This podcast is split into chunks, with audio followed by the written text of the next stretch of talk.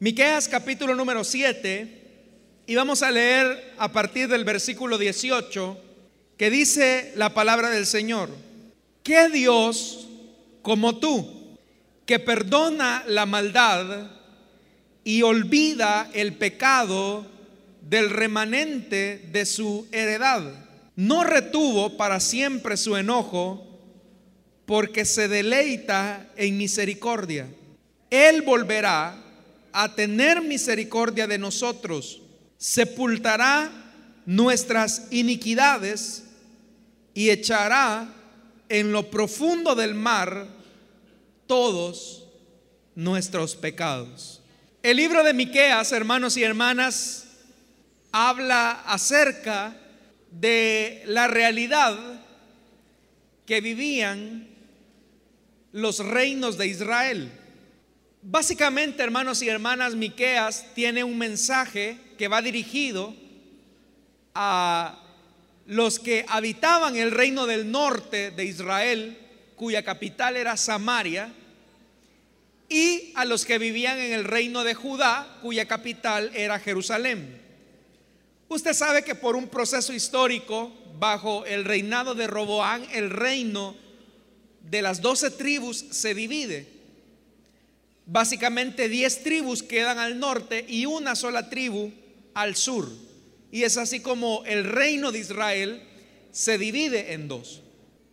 En ese proceso, hermanos y hermanas, de división y de reinos paralelos, es que aparecen profetas como Isaías, que predicó en el reino de Judá, aparecen profetas como Amós, Oseas y también Miqueas. Miqueas, hermanos y hermanas, era un profeta a quien Dios había llamado literalmente de una zona agrícola o rural, diríamos ahora. Es decir, que Miqueas era un profeta de tipo eh, rural o un profeta campesino que no provenía de la ciudad, a diferencia de Isaías, por ejemplo, que Isaías no solamente pertenecía a la ciudad, sino que también había sido de la corte de los reyes de Judá. Miqueas no era así. De hecho que Miqueas era un profeta que se dedicaba a la vida agrícola. Algo así, hermanos, como el profeta Amós, que él claramente dice que él es un agricultor, es alguien que se dedica al cuidado de plantas, pero también de ganado. Miqueas era así también. Miqueas, hermanos y hermanas, vive en un momento en la historia de Judá y de Israel donde la oscuridad había cubierto de tal forma ambos reinos que se cometían, hermanos y hermanas, actos que cualquiera diría son actos vergonzosos, penosos, especialmente por un pueblo que se suponía había conocido al Dios vivo y verdadero. Algunos ejemplos, hermanos y hermanas, de las cosas que se estaban dando al interior de ambos reinos, una de ellas era la idolatría. Este tipo de idolatría que se daba en esta época era idolatría de tipo sexual. Es más, acompañada del culto idolátrico a Baal, a Aserá o Astarte, como también se le llama. El culto se vinculaba, hermanos y hermanas, a la prostitución. Es decir, que el elemento vital de la vida religiosa de estos dos reinos, de Judá y de Israel, había sido, hermanos y hermanas, sustituido por un culto de prostitución sagrada o de prostitución idolátrica y se había dejado el culto al verdadero Dios. Cosas como estas eran las que se daban en esta época y es que las personas con la intención de que Baal les enviara la lluvia, hiciera que la tierra fuera fértil, ofrecían sacrificios a través de relaciones sexuales. De tal forma que de repente una mujer le podía decir a su esposo, oye, mi amor, vamos a suponer que le decía, voy a ir a ofrecerle culto a Baal. Y el esposo le podía decir, que te vaya bien, hija, y que Baal te bendiga. ¿Y qué era lo que hacía esta esposa? Bueno, la esposa lo que hacía es que se ponía debajo de los árboles frondosos y colocaba una especie de capa o de tienda de campaña, por decirlo así, y ahí, en ese camino, debajo de los árboles frondosos, los hombres que pasaban con ofrendas a Baal, que eran agricultores, que eran campesinos, llegaban y, y tenían relaciones sexuales con las mujeres que se ponían debajo de los árboles. ¿Y cómo era, hermanos y hermanas, eso? Se ofrecía el fruto a Baal que se le daba a la prostituta sagrada. Y después de ofrecer la ofrenda, hombres y mujer, hombre y mujer tenían relaciones sexuales. En el momento en que ellos tenían relaciones sexuales, era una invocación para que Baal se uniera con Astarte y tuvieran también de la misma forma en que ese hombre y esa mujer tenían unión sexual, también invocaban a Baal y Astarte para que se unieran sexualmente y se produjera la lluvia sobre la tierra y así se tuvieran los frutos de la tierra. Pero cosas como esas no solamente lo practicaban los paganos, sino que ahora también Israel el pueblo que había conocido a Dios, al Dios verdadero, al Dios de la fertilidad, ahora ellos también están en una conmemoración continua de ese culto idolátrico. Pero también, hermanos y hermanas, tenemos noticias de otros reyes que no solamente introdujeron el culto a Baal y a Astarte, sino el culto a Moloch. Y Moloch era otro dios que exigía que todos los primogénitos fueran entregados vivos en el momento de nacer. Es decir, que si una pareja iniciaba una vida matrimonial y decidían tener hijos, Moloch decía que si querían ser bendecidos, que si querían tener más hijos, el primer hijo lo tenían que entregar vivo, quemarlo vivo para que Moloch les bendijera con más hijos. Pero israelitas también practicaban el culto a Moloch. Entonces vea, era una de, de degeneración espiritual que literalmente, hermanos y hermanas, llevaba a la decadencia a Israel y a Judá. Por otra parte, las injusticias, los atropellos hacia las personas más vulnerables eran bastante recurrentes en esta época. En ese escenario de oscurantismo, en ese escenario donde no se respetaba la vida, en ese escenario donde entregar a los hijos a una divinidad era cualquier cosa, donde tener relaciones sexuales con cualquier persona no era un agravio para nadie, es donde Dios decide levantar a personas como Miqueas con un mensaje contundente tratando de llamarles la atención para que regresen de su infidelidad y vuelvan a Dios. Ahora, entregar a un hijo para que sea muerto y sacrificado a un Dios, alguien podría decir, es algo imperdonable. El que alguien, por ejemplo, se meta con un hombre que no es su esposo, o que un hombre se meta con una mujer que no es su esposa, Alguien diría, eso es algo imperdonable.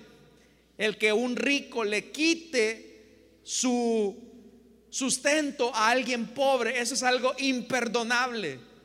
El que hayan asesinatos, conspiraciones, derramamiento de sangre de personas inocentes, alguien podría decir que son elementos imperdonables. Pero ¿por qué una persona cataloga ciertos pecados como imperdonables. La razón de por qué nosotros como seres humanos catalogamos ciertas prácticas como imperdonables es porque nuestro sentido humano no nos permite ver más allá de lo que existe detrás de esa maldad. Por ejemplo, a nosotros nos escandalizaría totalmente que un padre asesine a su hijo, eso es algo que nos escandaliza totalmente. A nosotros nos escandaliza totalmente y espero que así sea el ver las injusticias que se cometen en el mundo. Y eso es así. Pero lo cierto, hermanos y hermanas, es que lo que lleva al ser humano a hacer eso es su condición de esclavitud. Es decir, el hombre hace todo ese tipo de maldades porque su pecado lo gobierna en su conducta. Porque el pecado le dictamina lo que debe de hacer o lo que no debe de hacer. Es decir, el ser humano está esclavizado, está literalmente encadenado por el pecado mismo. Y siendo que el pecado es lo que esclaviza, es lo que condena, es lo que subyuga la vida, entonces, ¿qué remedio puede haber por el pecado? Y lo que es más, si contrastamos la naturaleza humana, que es pecaminosa, que como dice Pablo, es de continuo al mal, y la contrastamos con la naturaleza divina, que es una naturaleza de santidad, es una naturaleza de justicia, es una naturaleza, hermanos y hermanas, de integridad plena, pues uno diría, ¿y qué interés va a tener un Dios santo, un Dios perfecto, un Dios justo en la vida de un pueblo rebelde, pecador, cuyas manos están llenas de sangre, cuyos pensamientos son de continuo al mal, cuya lengua siempre está llena de veneno. ¿Qué interés podría tener un Dios santo, un Dios bueno, un Dios justo en personas de esa calaña. Y es ahí, hermanos y hermanas, donde tenemos que entrar y entender que la gracia de Dios es una gracia escandalosa, es una gracia incomprensible al hombre. Porque nosotros, hermanos y hermanas, en nuestras relaciones humanas, en nuestras relaciones sociales y afectivas, a nosotros popularmente, como decimos, a nosotros una vez nos las hacen y el ciego no vuelve a pasar por el mismo agujero. Si a usted, por ejemplo, alguien le hace mal, usted lo que hace es evitar a esa persona. Usted lo que menos quiere es tener un contacto con esa persona. Póngase a pensar en alguien, hermano y hermana, que algún día la dañó o lo dañó a usted en su infancia, lo golpeó, lo maltrató.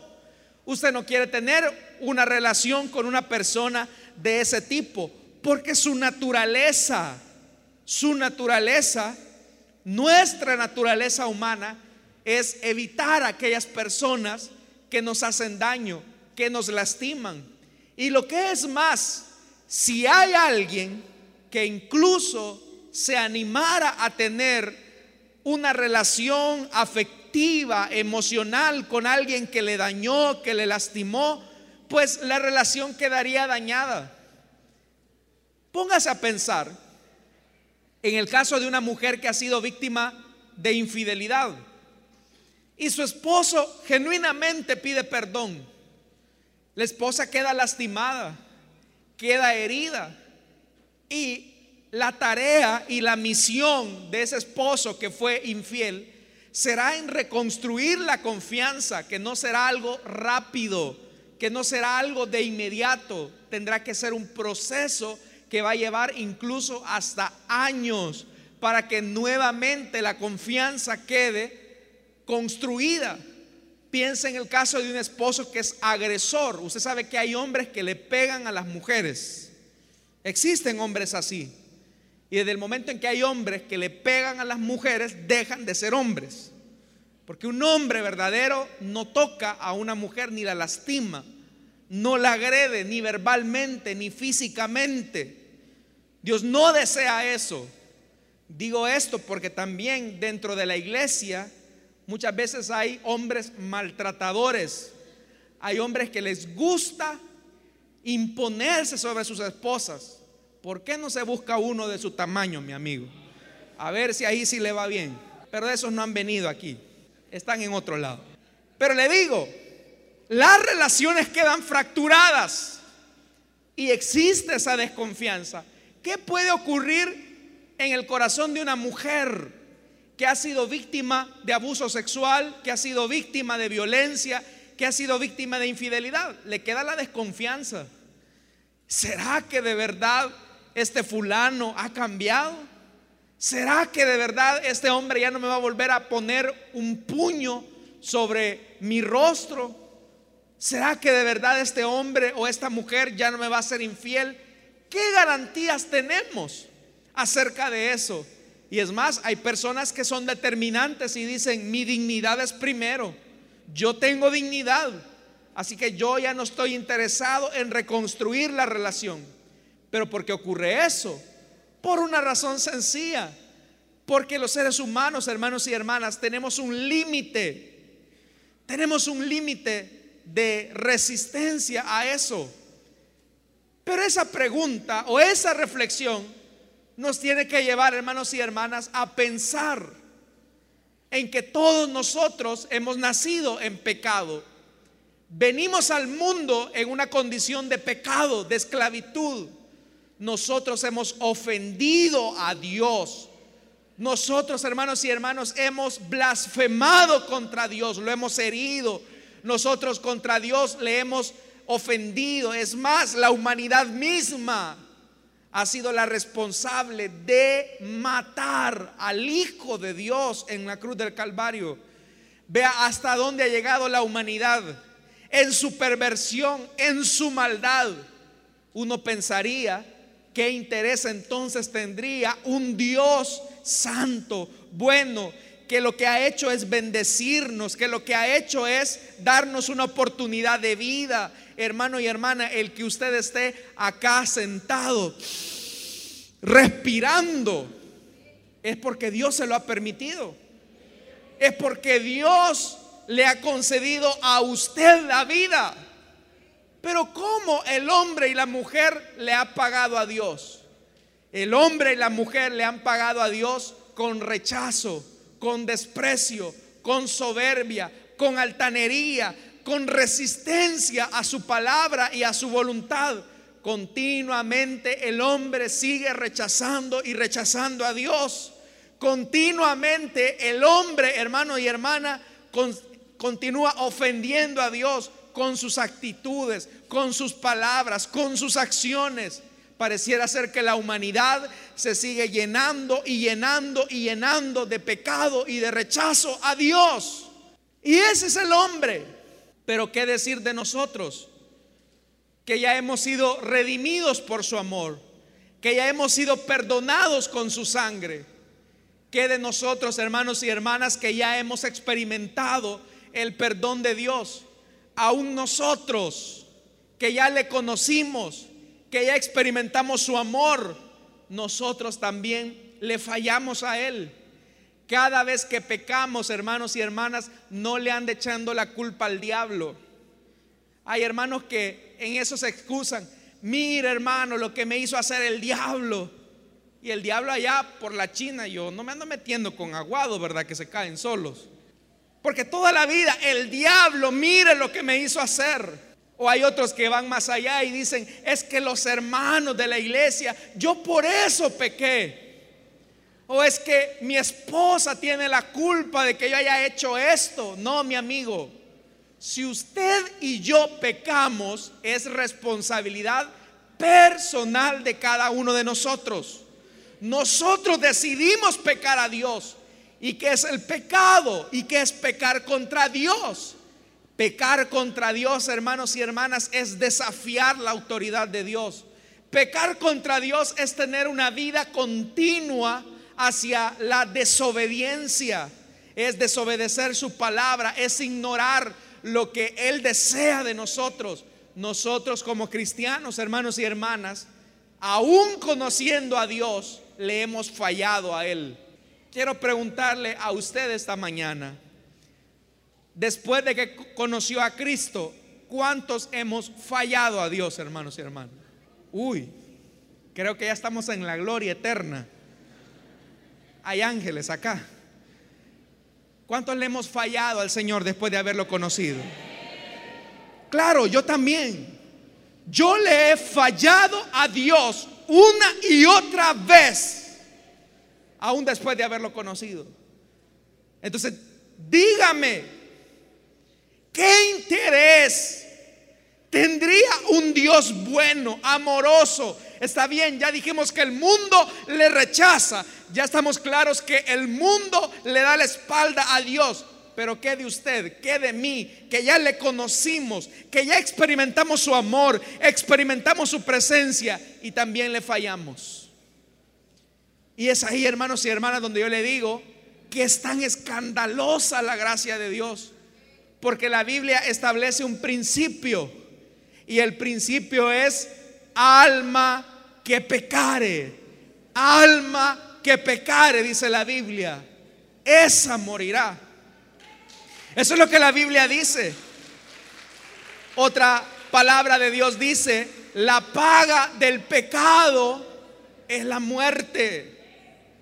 Usted y yo cada vez, hermanos y hermanas, desde el momento en que pecamos contra Dios, lo que a usted y a mí nos toca es la muerte. Lo que a usted y a mí nos toca es la condenación eterna. Por eso aquí nadie puede presumir de santidad. Aquí nadie puede presumir, hermano y hermana, de que qué buena gente soy. Como decía Pablo, soy lo que soy por la gracia de Cristo nada más. Y si en algo me tendré que gloriar es en su gracia nada más. Si usted y yo estamos acá, hermanos y hermanas, sentados en nuestro juicio cabal, no es porque seamos buena gente, no es porque queríamos algo de Dios. Usted y yo no queríamos saber nada de Dios. Usted y yo rechazábamos a Dios. Usted y yo éramos blasfemos contra Dios. Lo ignorábamos, lo rechazábamos, lo heríamos, lo lastimábamos. Y cada vez que alguien nos predicaba del Evangelio, nosotros decíamos, no, eso es para fanáticos, eso es para viejitas, eso es por que ahí los pastores son unos vividores, no queremos nada del Evangelio. Rechazábamos a Dios. Yo recuerdo un hermano que él contaba en su testimonio que dice que agua caliente les echaba a los hermanos cuando le llegaban a tocar la puerta para visitar, para invitarlo a la célula o a la iglesia. Yo no quiero saber nada del evangelio, eso de los evangélicos es para locos. Y como Saulo respirando amenazas de muerte y de rechazo contra Dios, hermanos y hermanas, nosotros merecíamos ya la condenación eterna. Nosotros lo que merecíamos era estar sumidos en el infierno. Pero bendita la misericordia de Dios que un día se cruzó en nuestro camino y nos salvó, hermanos y hermanas. Y ahora estamos sentados en nuestro juicio cabal. Por eso, si hay que gloriarnos, hay que gloriarnos en la cruz de Cristo que fue por ese sacrificio que encontramos la vida. Pero vea, aún estando en el Evangelio, le hemos fallado al Señor. Y lo que uno pensaría es que Dios nos va a dejar a un lado, nos va a desechar, nos va a tirar porque ahí viene la voz del enemigo, ahí viene la voz de Satanás a susurrarnos y a decirnos, Dios ya no quiere nada contigo, mira, si tú ya lo conociste y ahora tú, ¿cómo le estás pagando a ese Dios? Él te dio a su Hijo Jesucristo y tú cómo le pagas a Él, haciendo esto, diciendo aquello o comportándote así. Y muchas veces eso es verdad, hermanos. Muchas veces es verdad que tenemos comportamientos pecaminosos aún conociendo a Cristo. Pero ahí me gusta la pregunta que hace Miqueas, porque Miqueas dice, ¿qué Dios hay como tú que perdone la maldad? Oiga, era el Dios de Israel, era el Dios de Israel al que habían despreciado los israelitas. Pero ahora Miqueas está diciendo, ¿qué Dios hay como tú que aún conociéndote, que aún experimentando su amor, que aún experimentando su compasión, sigas perdonando la maldad de tu pueblo. Es que esa es la gracia de Dios. Es lo que no entendemos. El día de ayer una hermana que va que pertenece al ministerio de centros penales. Ella me decía esto, "Mira, hermana, hermano me decía, Ayer tuvimos una gran fiesta, me dijo, con las mujeres que están en el penal, me dijo. que era, es cárcel de mujeres allá en, San Salvador, en Ilopango. Porque las hermanas iban a bautizar a las, a las reclusas.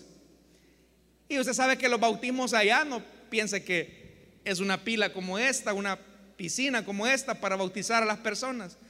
Allá habían puesto una piscina, literalmente una piscina de esas de niño para bautizar a las reclusas.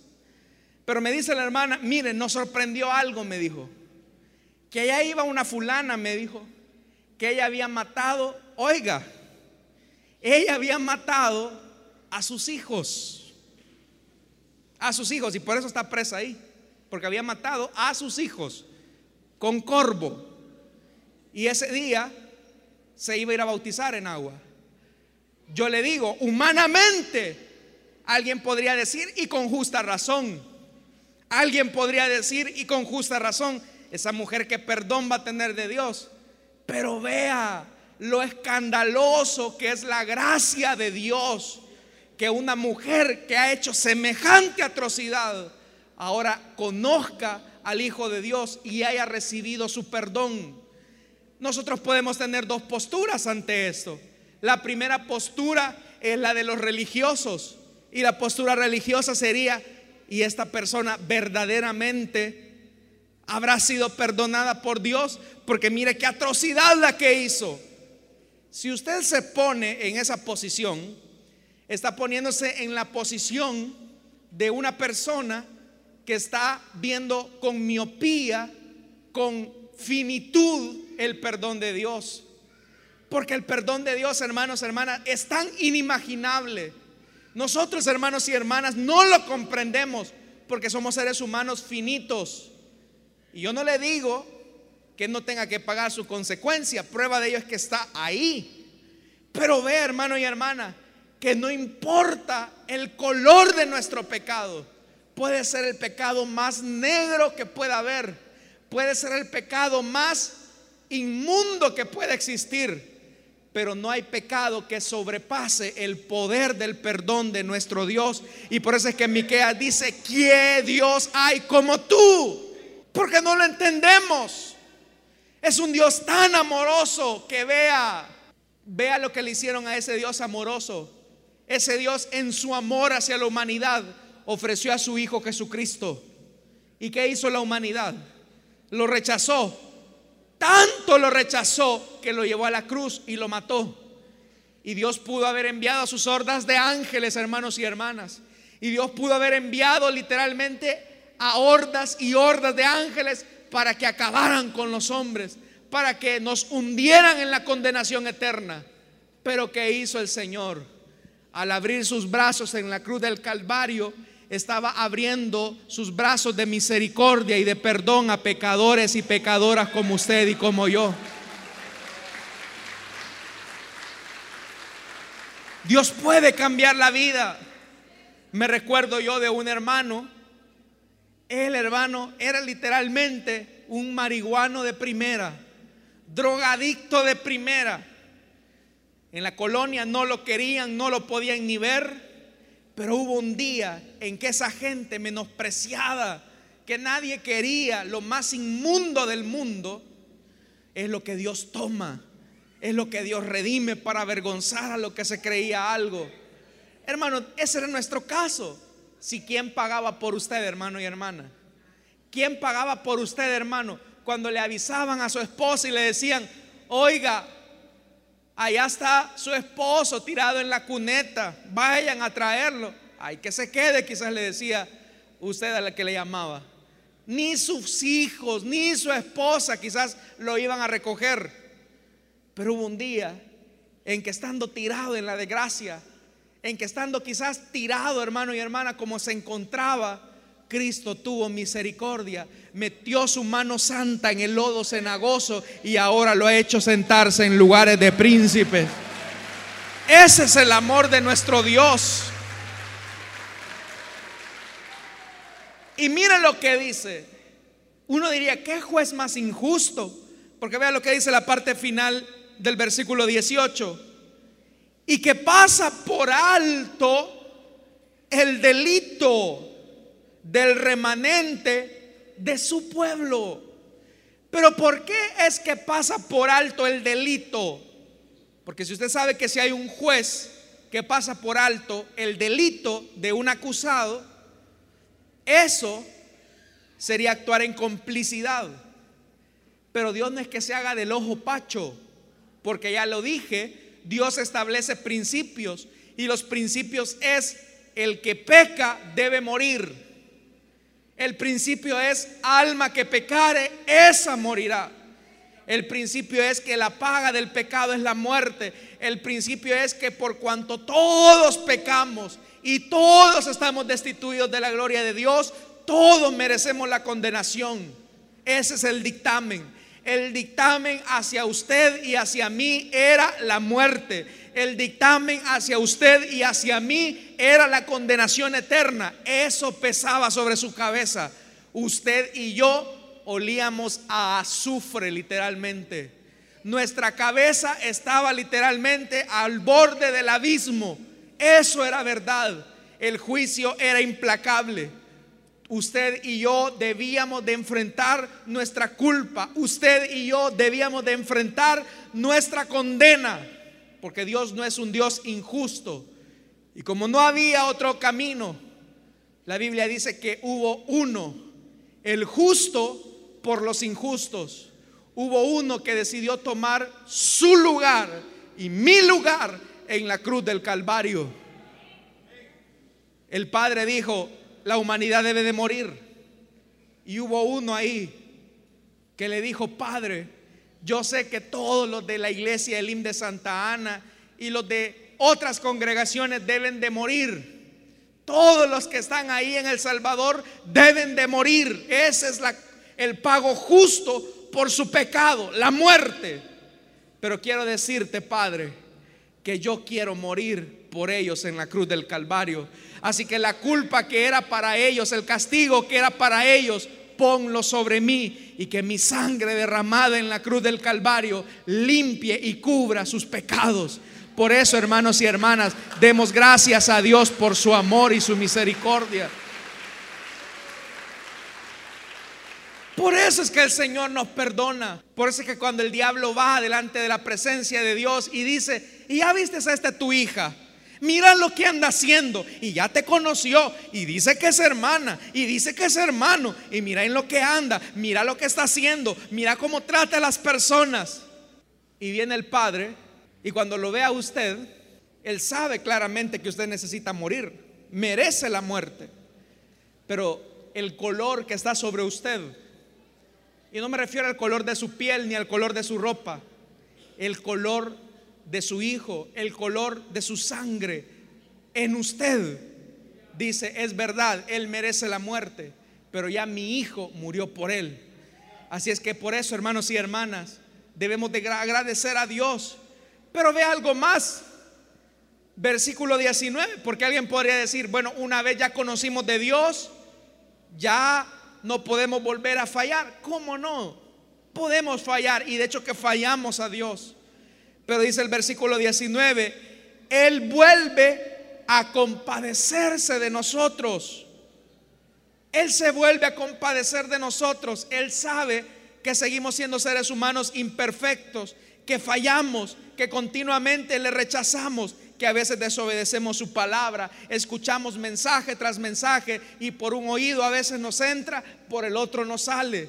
Dios sabe eso, que actuamos muchas veces en desobediencia, pero Dios dice claramente, Él volverá a compadecerse de nosotros.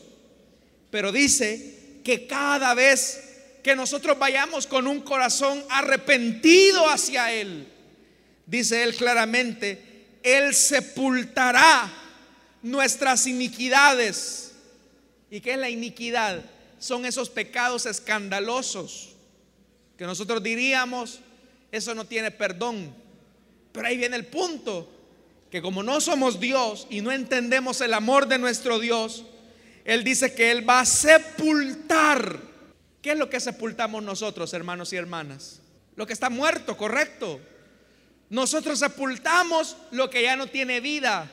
Nosotros sepultamos a nuestros seres queridos en la tierra porque ya no tienen vida y regresan nuevamente a la muerte. Por eso es que el Señor continuamente sepulta nuestros pecados, porque los pecados, hermanos y hermanas, que nosotros muchas veces cometemos, han sido literalmente muertos en la cruz del Calvario. Por eso es que Pablo dice que estamos crucificados juntamente con Cristo. Estamos muertos al pecado. Ya nosotros morimos a la condenación eterna literalmente. Porque hubo uno que se hizo muerte por nosotros. Pero dice más que los pecados, hermanos y hermanas, que nosotros cometemos, dice Miqueas, en su amor, en su misericordia, él los echará en lo profundo de la mar. Pero dice claramente, Él va a echar a lo profundo de la mar algunos pecados. Así dice, hermanos y hermanas. Dice todos nuestros pecados. Le voy a decir algo. Por sus descuidos, por mis descuidos, por nuestra falta de carácter muchas veces, vamos a volver a fallarle a Dios en algún momento. Vamos a volverle a fallar a Dios en algún momento, nos vamos a enojar, vamos a decir alguna vez algo que no tuvimos que haber dicho, pero aún los pecados que todavía no hemos cometido, hermanos y hermanas, ya Cristo los llevó en el madero y los sepultó en lo más profundo del mar. Y quiero decirle algo interesante, y me gusta bastante la figura de Miqueas, porque hasta este momento no existe ningún ser humano que haya ido a lo más profundo del mar. La presión del agua podría hacer estallar cualquier cuerpo. Nadie puede acercarse a lo más profundo del mar. Vea qué curioso. El hombre ha ido a la luna, el hombre ha puesto sus pies sobre la luna o hemos hecho que muchas naves espaciales o robots caminen sobre la superficie de Marte, pero no hay ninguna máquina, no hay ningún ser humano que haya llegado a lo más profundo del mar. ¿Y sabe por qué ningún ser humano va a llegar hasta ahí? Porque ocupando esta, esta figura, ahí simbólicamente están sepultados, hermanos, todos nuestros pecados. ¿Y sabe por qué nadie puede llegar hasta ahí? Porque muchas veces, hermanos, el hombre continuamente a veces intentará ir a sacarle a usted su pasado y le va a decir, hoy te la llevas de cristiano, hoy te la llevas de cristiana y no te acordás lo que antes eras. Pero hermano y hermana, aunque hayan personas que le vengan a recordar lo que usted antes era sin Cristo, usted tiene que tener claro, eso éramos antes, pero ahora hemos sido constituidos y adoptados en hijos e hijas de Dios, hermanos y hermanas. Esa es su realidad ahora. Cada vez que el diablo, el enemigo, le venga recordando su pasado, dígale, ya quedó sepultado en lo más fondo del mar. Hay gente que no quiere venir a la iglesia y dice, es que yo no me siento en paz con Dios, es que yo no estoy bien con Dios, por eso mejor no voy a la iglesia. Es que yo insisto y lo he dicho muchas veces, la iglesia no es un museo de santos, no lo es. La iglesia es un hospital de enfermos. La iglesia es un hospital de enfermos. Y lo mejor es que aquí tenemos al mejor de los médicos por excelencia, al que puede curar el pecado, y ese se llama Jesucristo, el Hijo de Dios.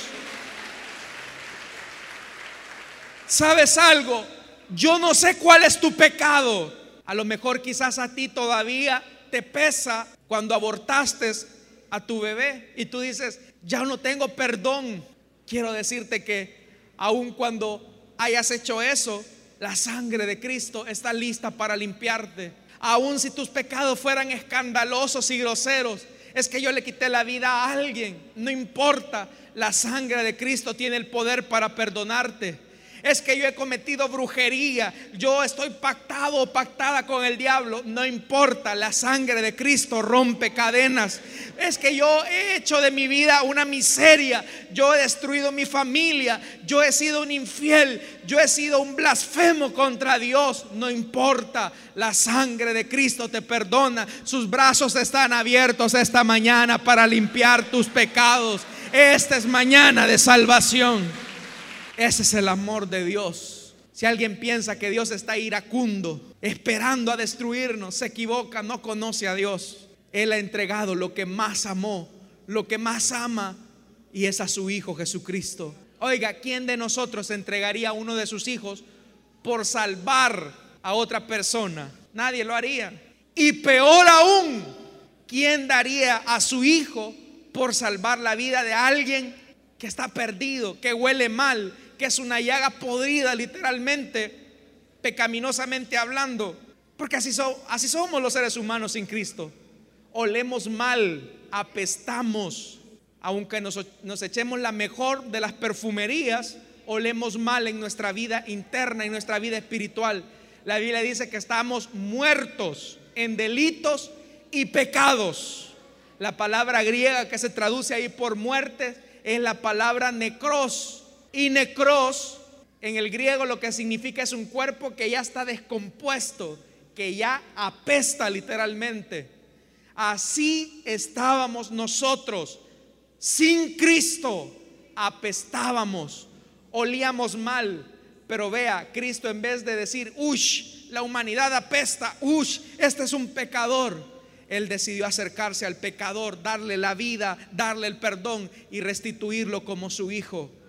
Por eso, si tú te has alejado de Cristo, por eso si tú te has alejado del Señor, quiero decirte que todavía esa sangre sigue virtiéndose en el madero para limpiar tus pecados. Cristo está aquí y con un sacrificio hizo perfectos a los santificados, dice la palabra. Así es que esta mañana la invitación es para ti, amigo, que no conoces de Cristo.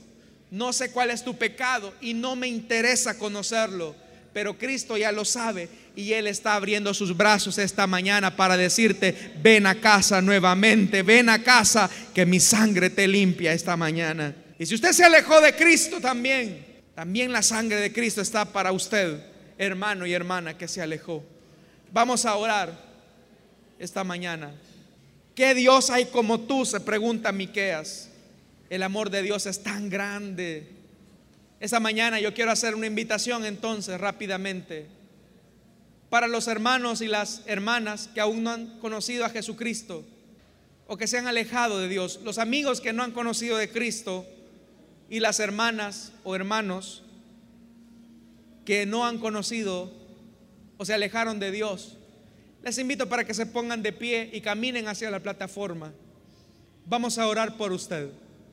Si hay alguien que desee entregarle su vida a Cristo o que desee reconciliarse, le invito para que se ponga de pie, camine hacia el frente. La sangre de Cristo desea limpiarle de sus pecados. ¿Hay alguien que desea entregarle su vida a Cristo o desea reconciliarse?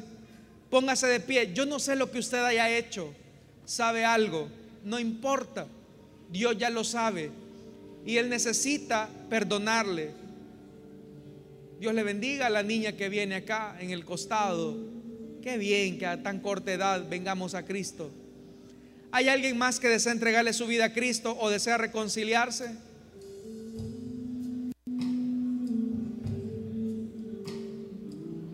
¿Hay alguien más que desea entregarle su vida a Cristo o desea reconciliarse? ¿Cómo lo hace esta niña? No tengo mucho tiempo. Pero si hay alguien que desea entregarle su vida a Cristo o desea reconciliarse, le invito para que se ponga de pie. Yo no sé qué es lo que usted haya hecho, hombre. Tal vez usted dice que lo que yo he hecho no tiene perdón. ¿Sabes algo? Es tan grande el perdón de Dios que todo pecado la sangre de Cristo lo limpia. ¿Hay alguien que desea entregarle su vida a Cristo? Señorita, Cristo te desea perdonar. Caballero, Dios le bendiga al caballero que viene aquí. No importa su pecado. No importa su pecado. Venga, la sangre de Cristo es más poderosa que su pecado. Yo sé que aquí hay más vidas que desean entregarle su vida a Cristo o desean reconciliarse. Venga. ¿Qué Dios hay como tú? Dice Miqueas. ¿Qué Dios hay como el Señor que puede limpiar nuestros pecados? Que le puede dar vida nueva. Estoy a punto de finalizar, pero yo sé que aquí hay más personas que desean entregarle su vida a Cristo o que desean reconciliarse. Póngase de pie no importa lo que usted haya hecho, la sangre de Cristo puede limpiar sus pecados. ¿Hay alguien más? Cristo es la solución. Cristo y su sangre es la solución. ¿Hay alguien más? ¿Hay alguien más? Termino la invitación ya. ¿Hay alguien más que desea entregarle su vida a Cristo o desea reconciliarse? Allá atrás, joven, Cristo te desea perdonar. Él te puede dar la paz que tanto buscas. Él te puede dar la paz que tanto buscas. ¿Hay alguien más?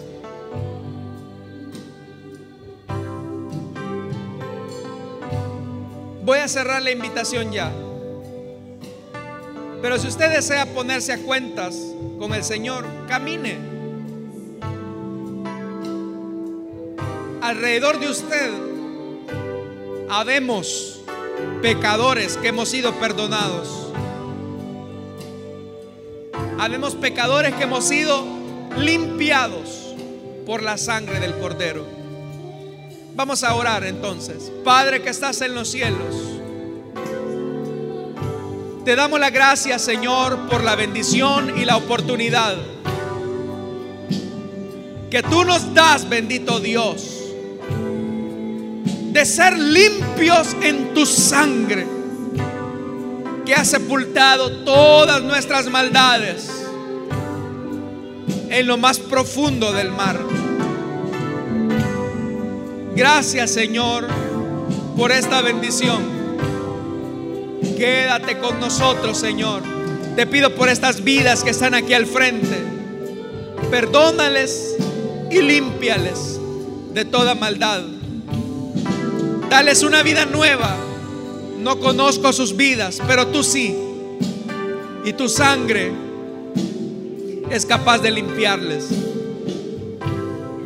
A ti sea la gloria por los siglos de los siglos. Amén y amén. Gloria al Señor, hermanos.